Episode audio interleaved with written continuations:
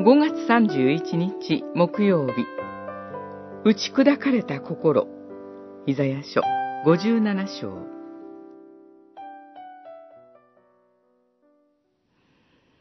高く崇められて永遠にいまし。その名を生と唱えられる方がこう言われる。私は高く聖なるところに住み、打ち砕かれて、へりくだる霊の人と共にあり、へりくだる霊の人に命を得させ、打ち砕かれた心の人に命を得させる。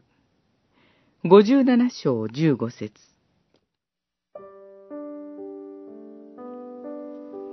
五十六章九節から十二節で偶像礼拝にふけっていたイスラエルの民が叱責されています。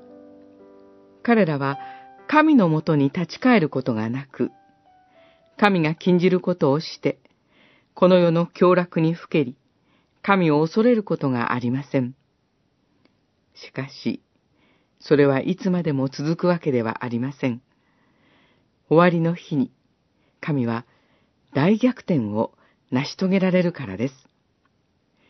その日に備えて、神が用意しておられる霊的な道を知る必要があります。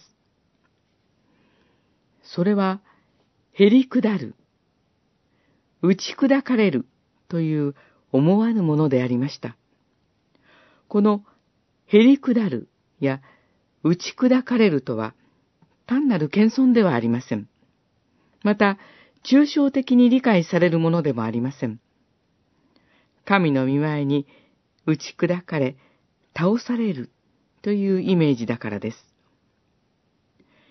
自分の罪や惨めさを知って、打ち砕かれたとき、自分は神から遠いと感じるでしょう。ところが、糸高きところに住まわれる神は、そのような人のところに降りて来られます。この世はこれを矛盾とするでしょう。